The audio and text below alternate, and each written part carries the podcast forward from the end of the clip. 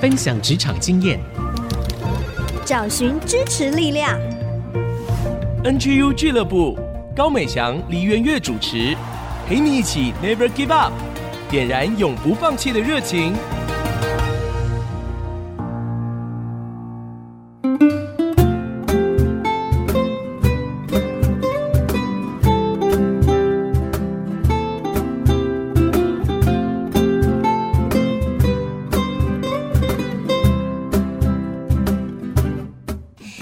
家来到 IC 之音 FM 九七点五竹科广播。您现在收听的节目是 NGU 俱乐部，我是主持人美翔。首先呢，先要祝福所有的听众朋友新年快乐。今天呢，算是我们 NGU 俱乐部的新春特别节目，没想到吧？我们也有特别节目哦。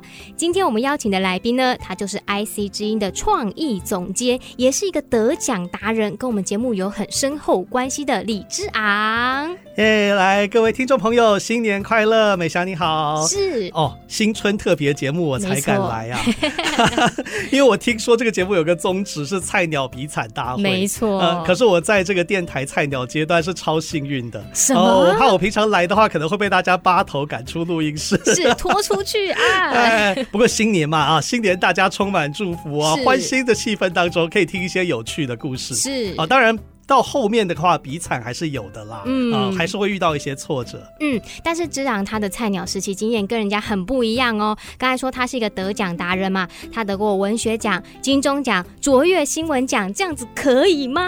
呃，对，而且我是第一年就拿到金钟奖。好，现在大家已经想要转台了，糟糕了，这个怎么办？这个断头台的刀已经。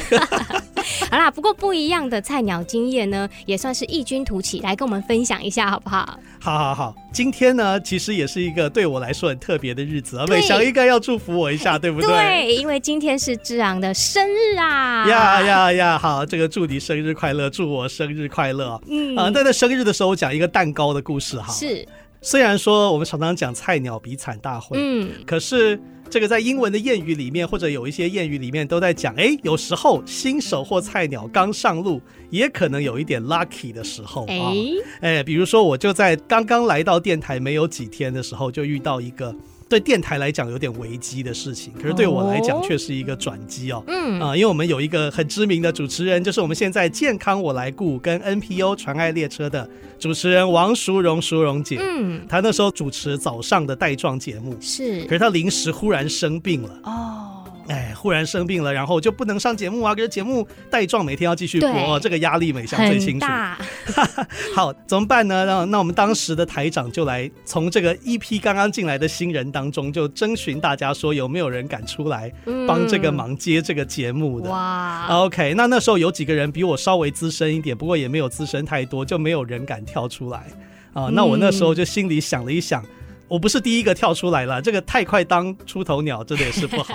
但是呢，哎，这个大家都没反应，那我就想说，好吧，那我就说，那我愿意啊，愿意，好啊，好啊，有人愿意了，太好了，好。当然了，IC 之音是一个很团结的团队啊，是啊，所以那时候比我资深的同仁，虽然第一时间没跳出来。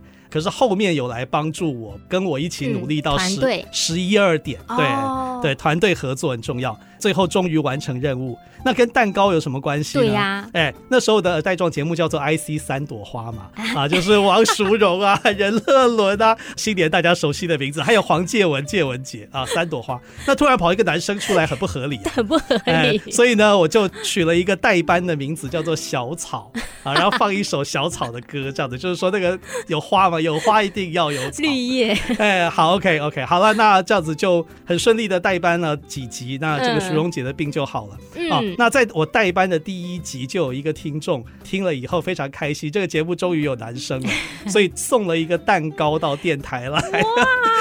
哇，慕名而来的粉丝 哎，没有没有没有，不敢说是我的粉丝，三朵花的粉丝，只是鼓励一下这个小草这样子。对，OK，也就是说刚进电台。就有一个很幸运的属于菜鸟的 lucky，但是我要讲的是，这个 lucky 背后其实是有一点点的因素。是啊、呃，我们知道这个孔毅老师常常讲，最关键的决胜时刻不是在这个直路上奔跑，嗯啊，因为大家都一样嘛，对，对不对啊？就好像周星驰讲的，这个跑步就是你做什么我也做什么，游泳也是你做什么我也做什么，没什么差别。嗯，可是到了转弯拐点的时候，是就是一个临时忽然的变化发生的时候，嗯、你的那个决定就会决定。哎，你之后的发展是好或不好？嗯，呃，我们知道在广播界常常有这个例子，就是本来的主持人忽然临时有状况，忽然生病了，忽然嗓子哑了，嗯、旁边的比较菜的人 啊，敢不敢跳出来接球啊？嗯、那就会决定你未来的发展。这样子。嗯哼，所以就看到你在那个拐点上面，我来。哎，对、嗯、对，别人都沉默的时候，你愿不愿意接一个大家觉得可能有点难、有点紧张的一个任务？但是有一点也像这个“初生之犊不畏虎”啊。哎、对对对，好，所以呢，在关键时刻这样就勇敢的跳出来接球。这个节目对你后来有什么影响呢？OK，就是有了这一个代班的经验之后，接下来电台就开始。就说哎，那这个人好像可以用啊，那我们要不要有一些重要的任务交给他？嗯、哎，所以我接下来就接了一个任务，就是那个时候我们跟客家福音协会合作，是啊。但是大家听到福音协会，可能以为说哇，那又是都要讲客家圣经吗？啊，可是我在这边说，其实不是，其实他们并不是完全的都是在讲信仰的，是、啊，而是希望做一个重量级的旗舰级的客家文化节目哦。啊，也就是说福音协会，但是他们其实是。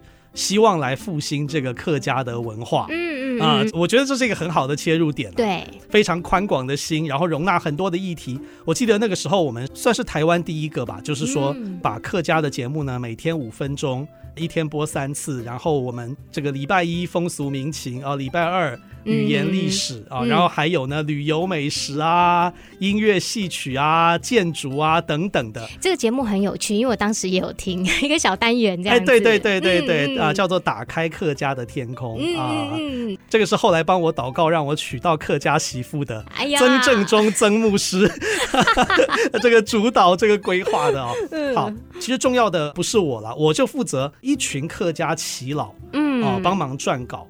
可是客家耆老撰写的稿子比较是文字型的，是啊，那我就要把它转变成广播，比较适合广播的文稿，嗯、对。然后由我们的主持人黄翠芳啊、呃、来主持，然后那时候还有一个邱老师负责后置，是对对。那这样子就每天五分钟的单元，那这个节目很特别。因为呢，一般来说五分钟的节目要去跟人家拼金钟奖不太可能。嗯，因为呢，金钟奖大部分都是半小时、一小时的节目嘛，嗯、那你五分钟，你长度就已经输一大截啦。可是很特别，我们做了那个节目之后，接下来的那一年是、啊、就第一次。金钟奖有举办单元节目奖，哇、啊！猜猜单元节目奖的上限几分钟？上限五分钟吗？哎，对，答案就是五分钟。欸、所以我都说这个是上帝的神迹啊，的 这个奖本来不存在啊，好像为你们打造的了。不过我这边要补充一点，就是说当时有一个广播界的前辈哦，他就是。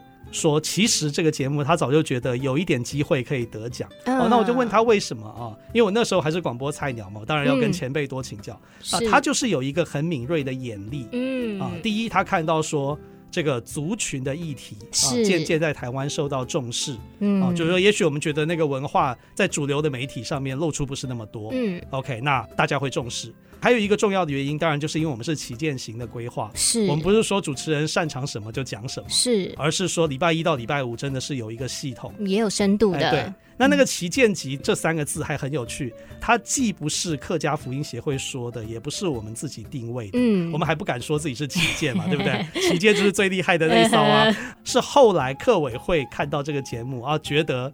非常肯定，哇！所以发了个新闻稿，就说：“哎、欸，我们客家也有这么旗舰级的哇 广播节目出现。”后来也顺利的就把奖项拿下来了嘛。哎、欸，对对对，因为那一天还很特别，照理说应该是主持人要去领奖的，可是那一天翠芳姐有事情不能到金钟奖颁奖会场，嗯、所以呢。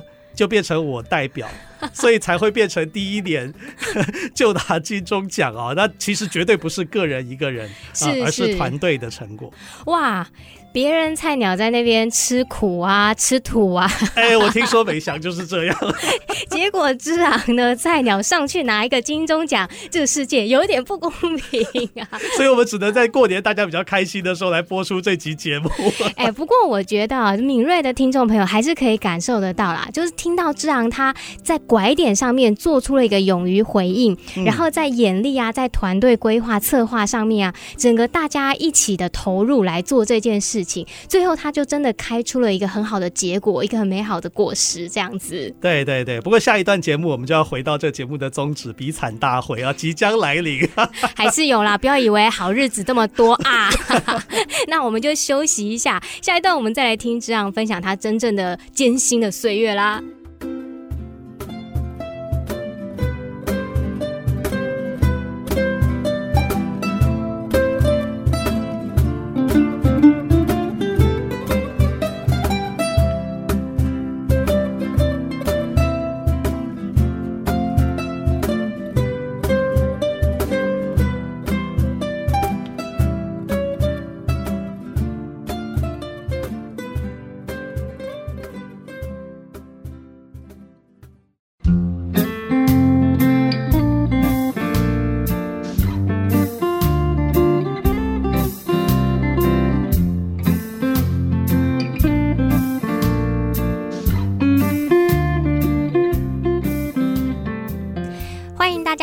回到 IC 之音竹科广播 FM 九七点五，您现在收听的节目是 NGU 俱乐部，我是主持人美翔。今天我们邀请到的是 IC 之音的创意总监李之昂。哎，各位听众朋友，新年快乐！我是之昂。之昂在上一段跟我们分享了非常令人欠揍的各种幸运菜鸟时期的经验，居然可以在第一年就拿到广播金钟奖，这合理吗？哎，感觉他的人生啊已经走到了巅峰，这个。金钟奖已经是广播界的山顶了，接下来就走下坡了吗？要不要讲一讲？好像有点幸灾乐祸。哎，对对对，这的确是有一点比惨大会要开始了啊！其实当时真的是蛮高峰的啦，拿到了金钟奖，而且那时候还拿到一个企业赞助。啊，就是丰益建设赞助的真言城市单元，有钱又有奖，对对对，而且那个真言城市很有意义，就是有很多可能在美国一些行善的人士啊，嗯，或者是基督徒，他们有一些很好的一些故事，是啊，就把这个故事写成九十秒的单元，哇，啊，然后当时还有什么 CD 啊，分享啊，各种的做一些很好的分享。其实这不只是什么钱跟奖啦，就是说对社会也很有意义啊。是，你看推广客家文化，后来蔚为主流，嗯，哦，然后把这个真言城市啊这些基督徒的小故事，或者是说社会上行善的小故事分享出去，啊，也觉得很有成就感，嗯，然后就在一个高峰的时候呢，对，那当然呢、啊，这个时候人就会难免有一点点的志得意满啊。其实人都是软弱的啦，这个之昂也不例外啊。那时候觉得说，哎，那提案应该都会蛮顺利的、啊，所以那时候我们去某个基金。会提了一个案子，因为时间有限，细节就不谈。简单的说呢，就是他们的执行长是一个非常老练、很有经验的前辈。嗯，然后呢，他听了这个我的简报，他也觉得我案子写的不错啊。嗯，然后呢，又有一些什么得奖记录啊，对，很好啊。嗯，然后他就问了我一个关键的问题，他问说。那你提案这个节目，这个节目会是由你主要来主导吗？嗯哼，啊，那我当然说啊，我今天来提案，我当然会来主导啊。他又问了一个更锐利犀利的问题，他就说：那你们电台有几个专案由你负责主导呢？哎呦，好，呃，这个我要讲一下，我在演讲的时候常讲说，我是个基督徒，所以我这时候我不能够说谎骗他。嗯啊。但是其实呢，我也跟大家强调，跟基督徒不基督徒并没有关系，嗯、你还是不能说谎骗他，因为这是一个网络的时代，嗯、你负责什么，基本上他肉搜一下，他最后还是会知道。OK OK，所以无论如何，我就老实告诉他，加上这个专案，我手上应该会有四个专案，同时是我负责。嗯哼，哦，然后呢，他听了以后就不置可否的表情。啊，那回来之后过了几天，我们果然知道这个案子，我们就没有拿到。哇啊，就遇到一个这个滑铁卢的失败啊，好像一切都很顺，然后他问了几个犀利问题，就把你给攻破了啊。真的。好，这件事情让我学到很重要的一件事，所以后来我们去科技部提案的时候，也遇到类似的情形，因为知道科技部提案都是一些科学家在现场啊。嗯、啊，那科学家当然就跟什么有经验的执行长一样，非常有逻辑性，实事求是。哎，然后那你一样会碰到同样的问题啊。虽然我可以说我是清华化学系毕业，嗯、啊，所以在广播做科学节目，应该很少有化学系的人了嘛，嗯哎、对不对？所以他们也觉得不错啊。优势。哎，可是后面你会又都遇到同样问题，那可能又要问你说，那你同时在电台负责几个专案，嗯、你又要死了。所以那时候我就想说，不行不行不行，要去事先规划团队。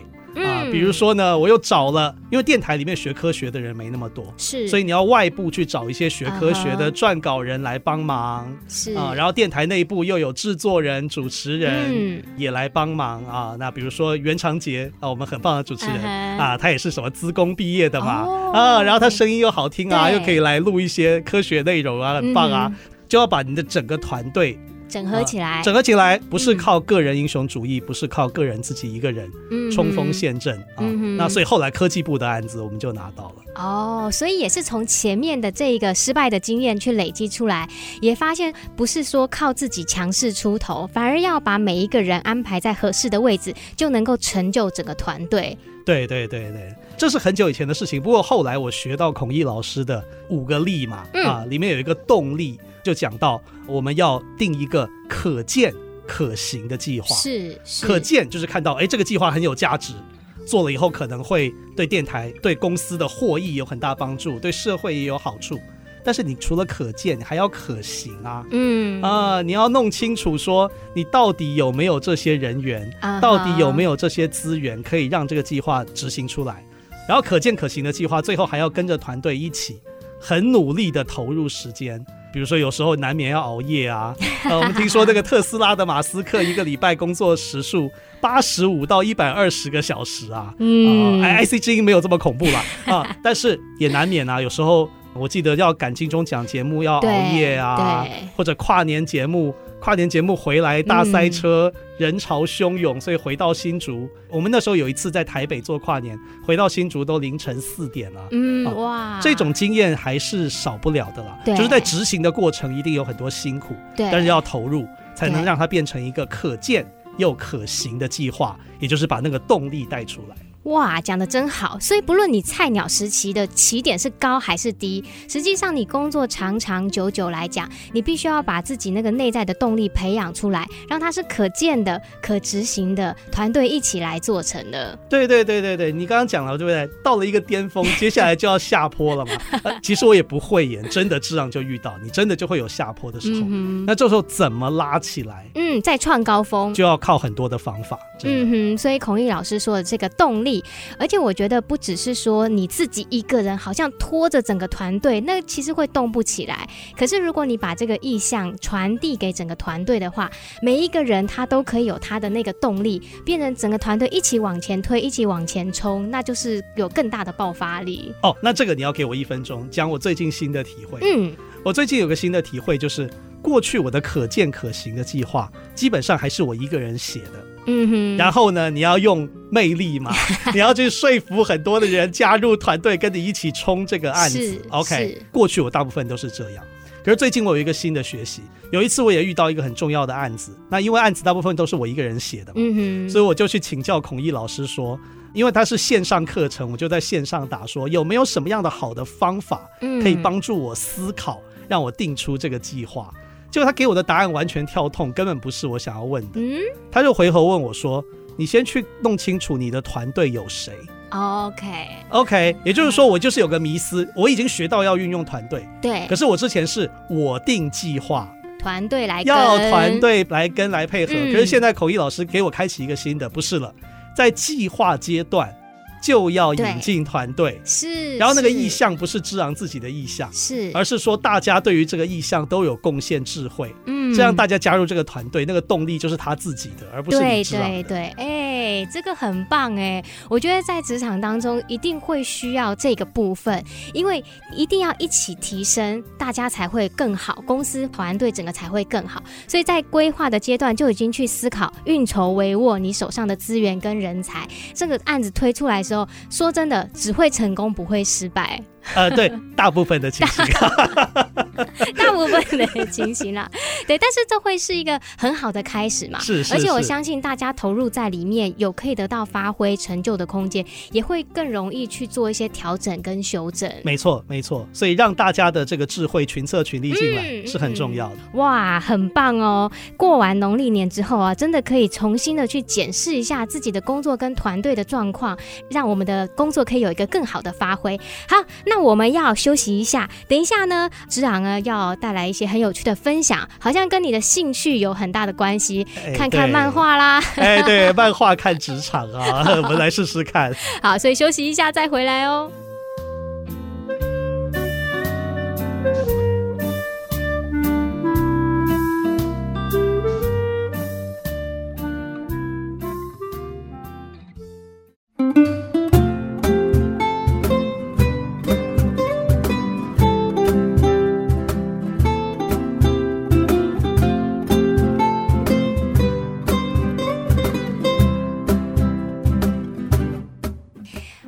回到 IC 之音 FM 九七点五 NGU 俱乐部，我是主持人美翔。新春特别节目，我们邀请到的是 IC 之音的创意总监李之昂。刚才之昂跟我们分享了他的菜鸟高光时期，以及他的滑铁卢下坡时期，很多的经验分享，很多的学习跟成长。嗯、不仅如此哦，他的生活也不是说只有职场而已。对对，他说啊，漫画也可以用来比喻他的职场人生。我们很好奇哦。跟听众朋友来分享一下，哎，对，这过年时候嘛，会有很多天假期啊，也许有些朋友也很喜欢租一些漫画回家、嗯、啊，就可以慢慢欣赏。嗯、平常太忙了，我们知道园区工作非常忙、嗯、啊，要在这个连假的时候才能够休闲一下，也许是看漫画，也许是看电影、追剧、啊，或者其他的休闲活动哦。是啊，好，对我们这个节目也有追剧单元嘛，啊对，那第四段再说哈，现在先听我说，好。那我要用漫画来比喻职场的，比喻什么呢？我想比喻两个字啊，叫做谦卑。这个谦卑，其实在我们中国传统文化也常常讲啊，满招损，谦受益嘛。嗯、呃，要常常去看，要自己也许有什么地方不足啊，然后这样子才会比较容易避开一些危险的地带。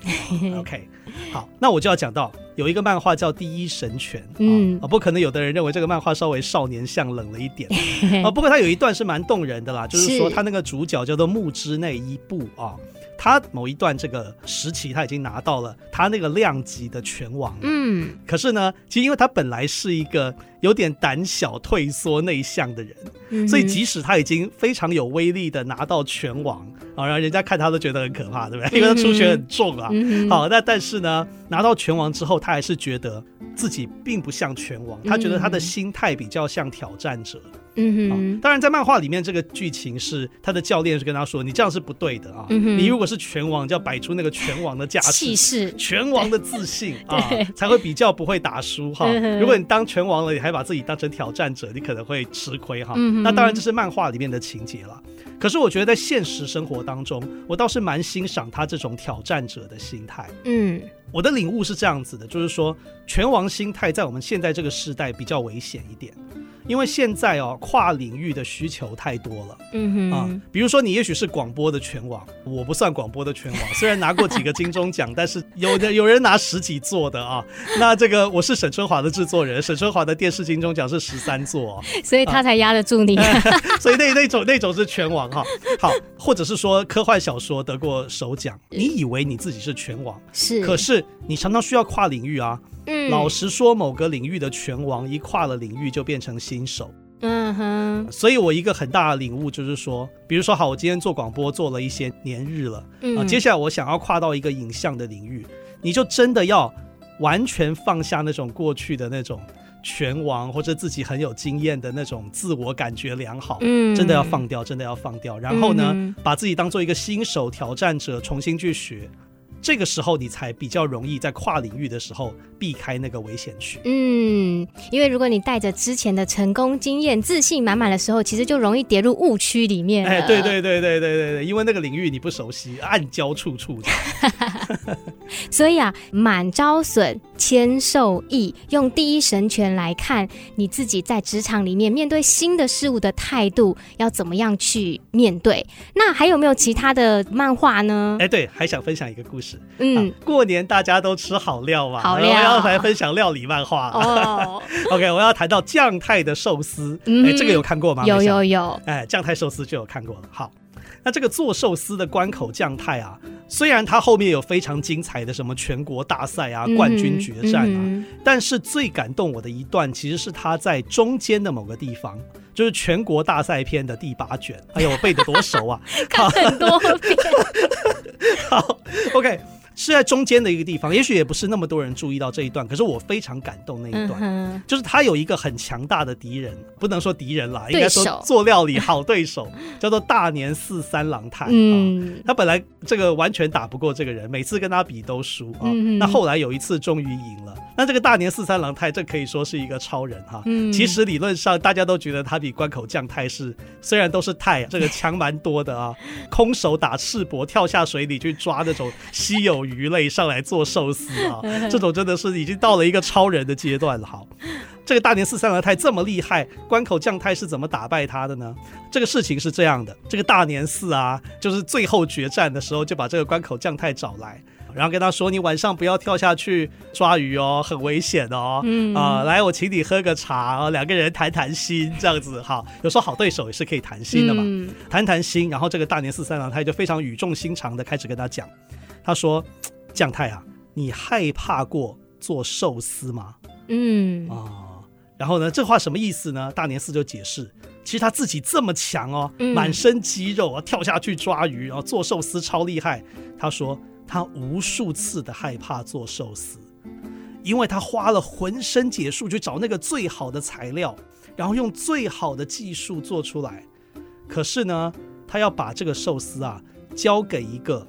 在这个味觉上完全陌生的一个人决定他好或不好，嗯、所以要把自己的命运交给一个陌生人的味觉，所以他形容这个心情是惶惶不安呐、啊。嗯嗯啊，那这个将太回答，将太回答说：“我也会害怕啊，哦，我每次都是觉得双脚在发抖，嗯啊，就其实是很紧张的。你不要看那个全国大赛新人赛冠军哈、啊，其实他可能那个桌子底下脚在发抖啊。”但是呢，他有一个，我觉得是大绝招，应该说是观念上的大绝招，嗯、不是料理。嗯，他说啊，如果他做出来的寿司能够让顾客流露出一种表情，这种表情是好像吃到记忆中的美食，嗯，或者是想起家人，想起小时候妈妈还是先生还是什么亲人做给他那么好吃的一个料理，嗯，然后露出那种开怀的笑容，欣喜的笑容。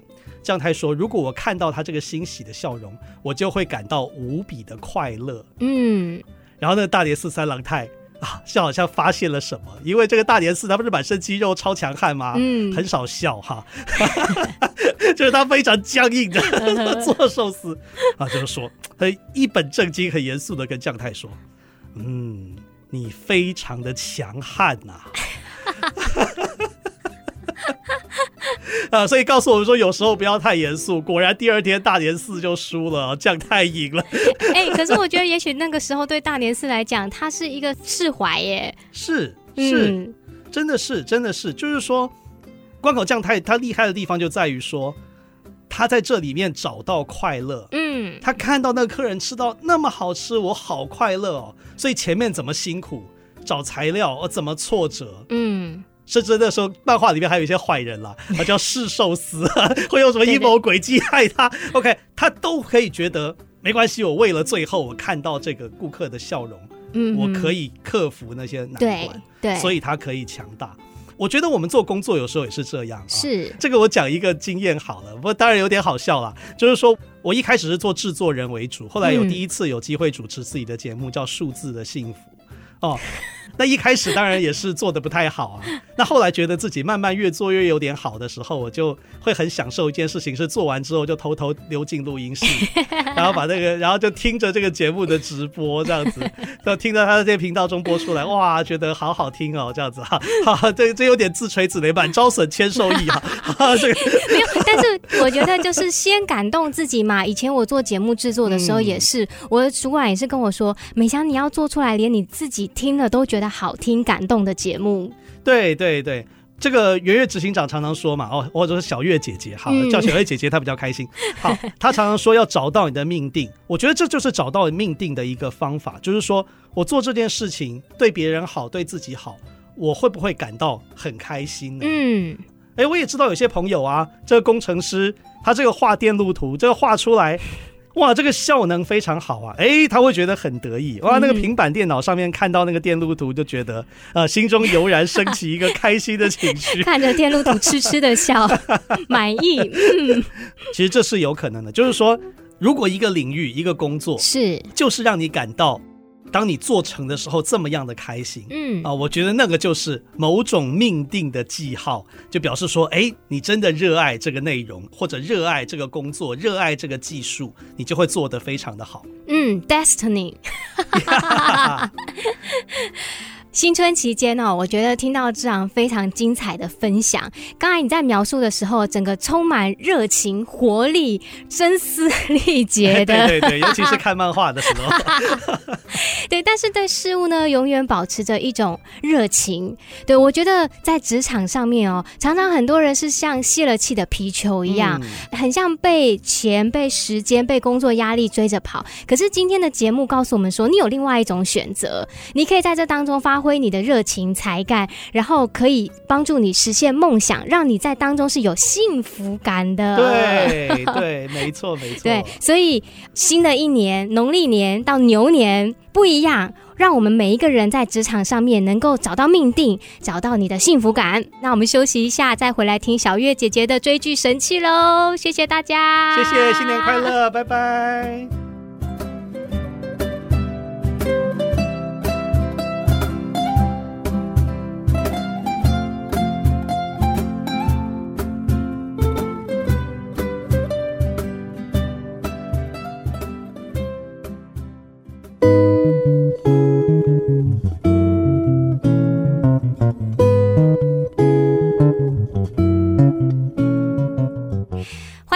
回答 IC 之音 FM 九七点五竹科广播，现在来到我们节目的第四段追剧神器，邀请到的是基督教联合关怀协会执行长黎元月，也是我们节目的发起人小月姐姐。各位听众，大家好，新年快乐，身体健康，力大如牛。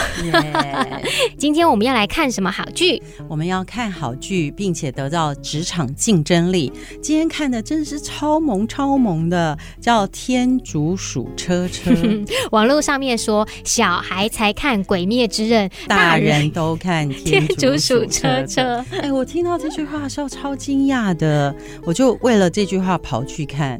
我说：“哎、欸，这么萌的东西，为什么反而是大人看，不是小人看呢？哦，真的很萌，超可爱，超疗愈。对，而且点阅率非常非常的高。如果你还没有看，赶快点，因为一集才三分钟。嗯，叫《天竺鼠车车》在 YouTube 上免费的。嗯。”非常的疗愈，我想在大家为了疫情心情很苦闷啊，是又不方便出国的时候，好好看这种很萌很可爱的戏，嗯、而且它完全拟人化，它等于就是把每一个人变成天竺鼠的车车在里面，是可是到达那个点的时候，人又下车变成一个正常人的比例下车，嗯嗯、然后天竺鼠车车呢非常喜欢吃高丽菜跟胡萝卜，走路的样子、开车的样子就好像一只一只的。天竺鼠，而且他们是活在那个架空的轨道上，超可爱、超萌的。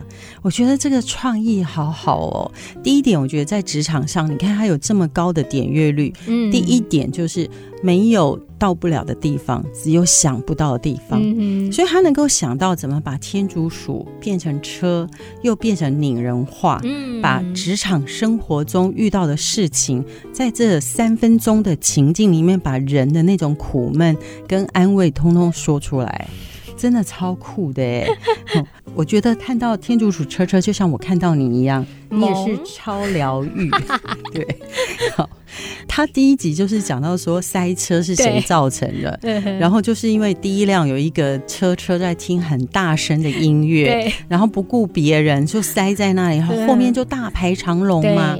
大排长龙呢，大家都非常的苦闷，可是很无奈。但是这时候救护车来了，嗯，那所有人想要帮救护车开路，开路。所以我觉得使命会使人。看得更高，想得更远。本来只是坐在那里抱怨，嗯、觉得我今天怎么这么倒霉，遇到一个这个音乐开这么大声的人，嗯、害我塞车。对。可是后来有一个使命，要帮助这个救护车过去，嗯、所以大家就一起来努力哦，就像那个叠罗汉，叠罗汉，最后把救护车能够越过去，然后解决这个塞车的情境了。是。我在看的时候觉得，哎，这真的很有职场的故事跟味道在里面呢。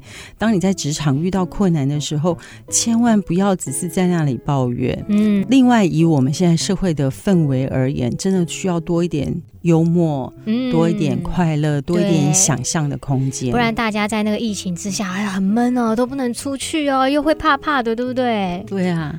然后他第二集也很酷，我那时候看第二集的时候，看两次 才真的看懂发生什么事。你可以想象吗？一个动画需要看两次才看得懂发生什么事。我看第二次的时候，我就一直在想说，你不是在拟人化讲一些人上班的苦闷吗？嗯，为什么第二集是在讲银行抢案呢？对，抢银行，抢银行。后来我想啊，我不知道作者是不是这个意思，我想写信去问他。或是各位听众，你听到的时候，你们有什么想法，也可以留言告诉我们。你们觉得它是什么意思？后来我想哦，有一个重点，就是我们生活或者是职场有一个情境被他用银行抢案表达出来，嗯，就是无辜的被卷入。哦，那个天竺鼠车车被卷入抢案，对，他是很无辜的，可是他被卷进去。职场有时候也是这样啊，嗯、你是很无辜的，你本来没有选边站，你觉得你就是默默的把自己做好，那、嗯、人家把你认为你是国王的人嘛，就开始排挤你，被烧到，对，就被烧到。那他讲到这个无辜被卷入了，天竺鼠车车其实是很脆弱、很害怕、容易发抖的，嗯、可是因为他无辜被卷入，他就开始。拿起他的勇气，然后面对这个困难，实际的去解决。所以他怎么在这当中呢？真正的不但解决自己了，还能够解决整个情境，还非常的萌。大家真的要去看。他把钞票都吃掉了吗？你破梗破太多了。那是非常可爱。第三集、第四集啊有什么救猫啊？所以他都克制自己的恐惧，而且那是他的天敌。但是他还是为了要救他，嗯，好，本来遇到紧急事件，他会急到剉赛，可是他还是愿意，他觉得不行，不能让无辜的猫就这样。真的看完以后才慢慢明白，原来这是真的是给大人看的，嗯，因为小孩世界没有那么复杂的人际关系，没有那么险恶心机等等。那每一次我们看戏的时候，都说我们要提升职场竞争力。嗯，我跟大家推荐这本书叫《赢在扭转力》。我们每一集几乎都有引用里面的一些内容。是，那这个《赢在扭转力》里面呢，他讲到一件事：当我们遇到事件的时候，是能够在盛怒之际要离开现场。当你很生气的时候，当你很不高兴的时候，你不要在那里。跟对方就杠起来，嗯，嗯，还有呢，你要找到你的心灵阳台，嗯，给自己一个空间，重新整理自己的情绪，嗯嗯，嗯，而且因为根据统计，在职场上呢，常常不是能力的问题，某甲能力是八十分，某乙也是八十分，可是谁胜出呢？当他能够解决情绪，他做事得人脉，做人得人缘的时候，嗯、所以情绪管理是一件非常重要、非常好的领导力。是，所以就好像这个我们今天讲这部戏《天竺鼠车车》，他明明在那里很无奈、很恐惧、很恐慌的时候，哎，他还是用一个幼小的心灵，然后去解决问题，就先解决了他自己的情绪了嘛。是，所以这个心灵阳台非常的好。在你决定发怒之前，你有很多事情可以做。嗯，第一，我先问我自己：我为什么要发怒呢？我真的需要反击吗？我有没有什么事情是没有尽本分的地方？还有对方的感受是什么？我为什么一定要自我膨胀呢？急躁真的有用吗？能够想出解决之道吗？为了达到目的说谎，事后要说更多的谎，对事情有帮助吗？那在整个过程中，我是否有骄傲的念头呢？大家都不喜欢跟骄傲的人在一起。有一句话说：“骄傲就像口臭，只有自己是最后知道的。在场的人都闻到，都避开你了，只有你自己最后才发现，原来我是因为骄傲，所以大家都不想跟我在一起。”第七件事情就是嫉妒，要解决嫉妒的问题，永远不要跟别人比较。不需要比，因为上帝创造美祥跟创造小月姐姐完全是不一样的两个人，就像苹果跟香蕉不能比一样。嗯，我们也不需要跟别人比较，我们要做的是跟昨天的自己比。第八个事情，在你职场发怒之前，有第八件事情要做，就是不要说批评的话，因为批评永远比做容易。谁坐那个位置是好坐的啊？嗯，换一个人做组长，还是换一个人当总经理，都不见得做的一定比较好。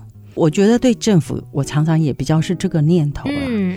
因为政府官嘛，真的很难做。是，与其批评，不如卷起袖子起来帮忙。嗯，或者创造更积极正面的氛围。是，再很快的反复一下。好，在职场做的八件事情，当你在职场要生气之前，有八件事情可以做。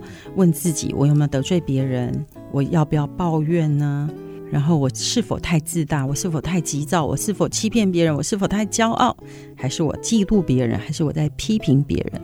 我先解决自己，嗯、我对了，事就会对。嗯，所以当我做一个对的人，我就会带出对的事。不要在情绪中做决定。嗯，所以很好哦。情绪来了，先找到自己的心灵阳台，然后把刚才呢这八个问题好好的问问自己，想一想。如果觉得还不够，就看一下天竺鼠车车，把情绪放松缓和一些，再回头去才能够理性解决问题。好喽，祝福大家在过年期间或者上班期间遇到什么事情了，真的天竺鼠车车才三分钟，把它变成我们的心灵阳台。祝福大家。一边听节目，一边收看影片，一边提升职场竞争力。好，谢谢小月姐姐今天分享那么萌的天竺鼠车车哦。那如果你喜欢我们的节目，欢迎你上 IC 之音 AOD 的随选直播可以收听，也可以在 Podcast 或 YouTube 订阅我们的频道。同时呢，我们也要跟大家推荐孔毅老师他第一与唯一的课程来喽。这是一个线上课程，是由跨国总裁孔毅老师亲自教授十二堂的人。人深刻，而且每一堂课都会搭配不同领域的职场教练来做经验分享，帮助我们找到自己的唯一，并且活出自我生命中的唯一。课程以及报名的详情资讯，大家也可以上 NGU 俱乐部的脸书粉丝页，我们都会有资讯跟大家分享哦。我们就过完年后再见喽，大家拜拜，拜拜。